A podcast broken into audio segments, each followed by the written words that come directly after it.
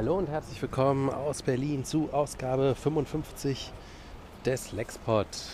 Äh, schön, dass ihr wieder dabei seid und mich begleitet auf meinem Weg von der S-Bahn zum Spielplatz. Hm, und das Thema heute lautet Parasite. Das ist der neue Film von Bong Joon-ho, dem koreanischen Regisseur.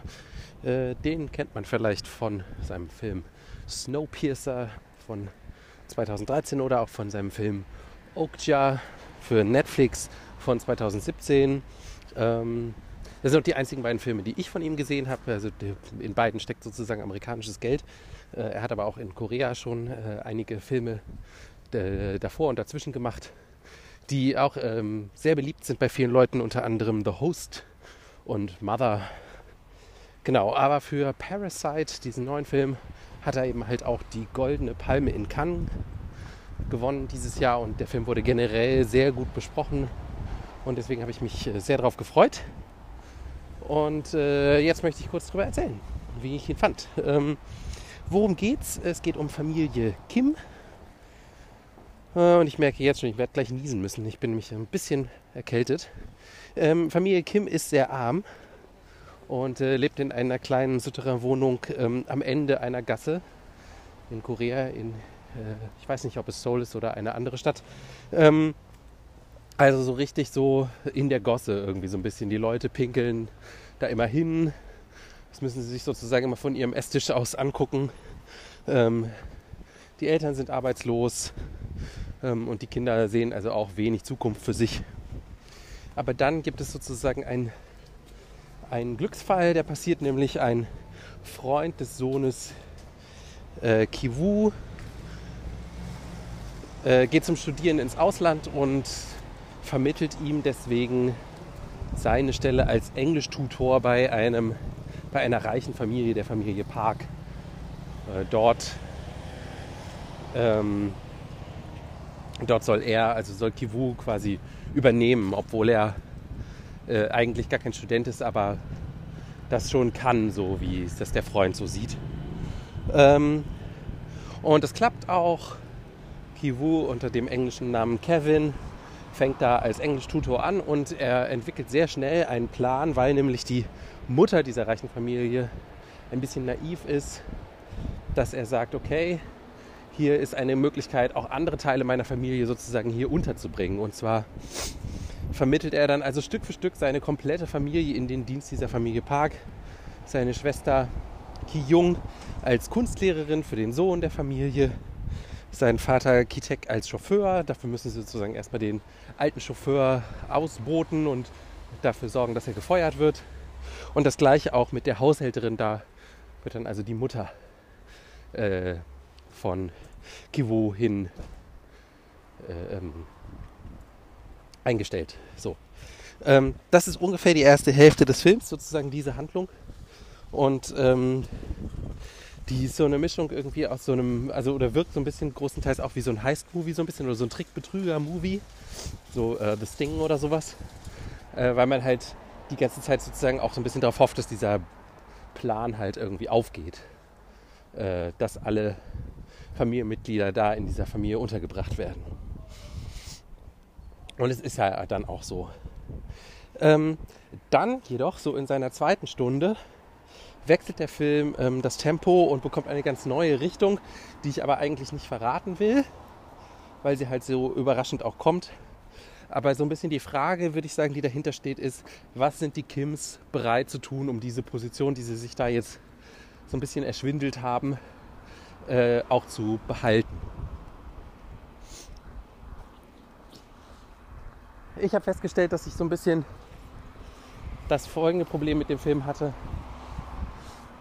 dass ich ihn, glaube ich, ein bisschen überhyped betreten habe und gleichzeitig auch diese Idee, diese Grundidee, die ich gerade beschrieben habe, total genial fand, auch äh, nach dem Trailer und so weiter, dass der Film diesen, diese Erwartung gar nicht erfüllen konnte. Also ich fand ihn sehr gut, fand ihn vor allen Dingen auch sehr gut gemacht, aber ich fand ihn dann doch im Endeffekt nicht in irgendeiner Weise augenöffnend. Ähm, oder sonst irgendwie besonders berührend oder so.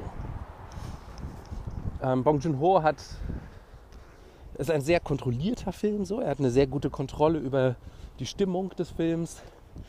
Der Film beginnt äh, eigentlich als so eine Heistkomödie, wird dann ein Thriller und am Ende wird er eigentlich fast so eine Art Horrorfilm noch und äh, wandelt da sich auch von leicht zu sehr, sehr düster am Schluss. Das, äh, das gelingt ihm sehr gut. Also dieses kontrollierte Filme machen finde ich schon bemerkenswert. Und unter anderem tut er das auch durch sehr präzise Kameraplatzierung, Ausstattung und so weiter. Es gibt öfter mal in dem Film so, so One-Shots, also wo so eine Einstellung lange stehen gelassen wird, damit man so richtig auch das Schauspiel von den, ähm, von den SchauspielerInnen da gut abbilden kann. Aber, das muss ich halt auch sagen, ich fand ihn fast ein kleines bisschen zu glatt. Also mir fehlten irgendwie so die Dinge, an denen ich mich so richtig aufhängen konnte, die ich so mitnehmen konnte aus dem Kino. Und zwar, also vor allem irgendwie Ideen, die wirklich etwas über Menschen und über menschliches Leben irgendwie aussagen. Also, ich gebe mal ein Beispiel.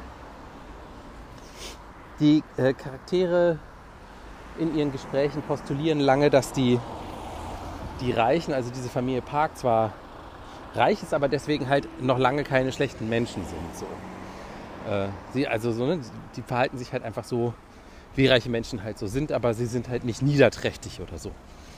Ähm, aber als sie sich dann in einer bestimmten Situation plötzlich als doch sehr egoistisch herausstellen, da kommt das so super plötzlich, finde ich. Und ich wusste nicht als Zuschauer dann, ob ich, dann, ob ich das dann noch überraschend finden sollte oder, oder halt gerade nicht.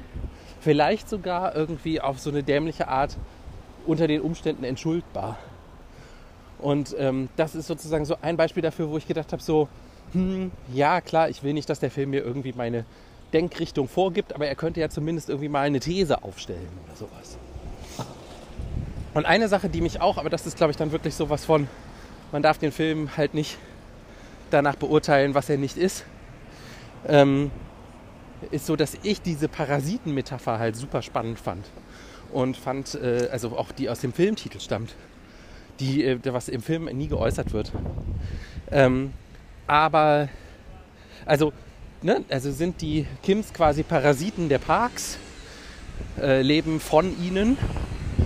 Ähm, aber ich hatte gedacht, dass diese Metapher vielleicht noch weiter erforscht wird. Also was passiert mit Parasiten zum Beispiel, wenn es zu viele werden? Ja? Lässt sich der Wirt auf den sie sich niedergelassen haben, lässt er sich endlos melken.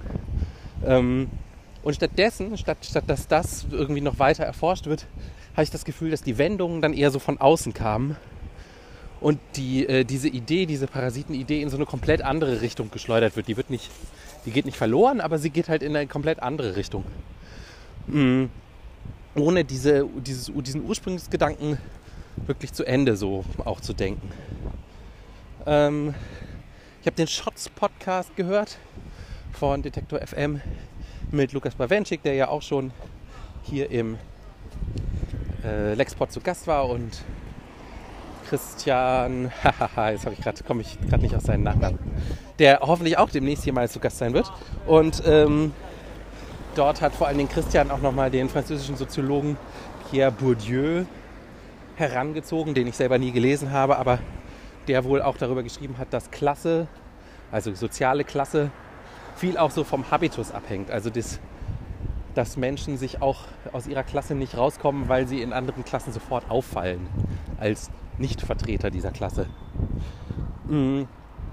Und das äh, spricht der Film auch so ein Stück weit an. Also legt es auch seiner Figur Kiwu in den Mund. Also dieses, würde ich hier überhaupt reinpassen?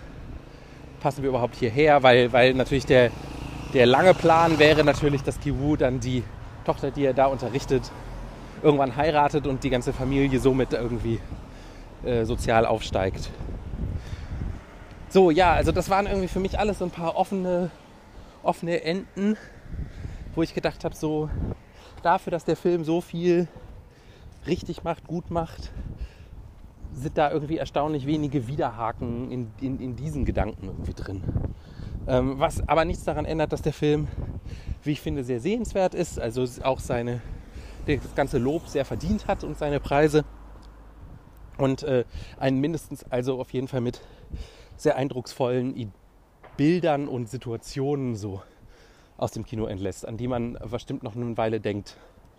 Ich fand zum Beispiel eines der großartigsten Bilder, dass dieses Haus, so ein Designerhaus, in dem die Parks äh, leben,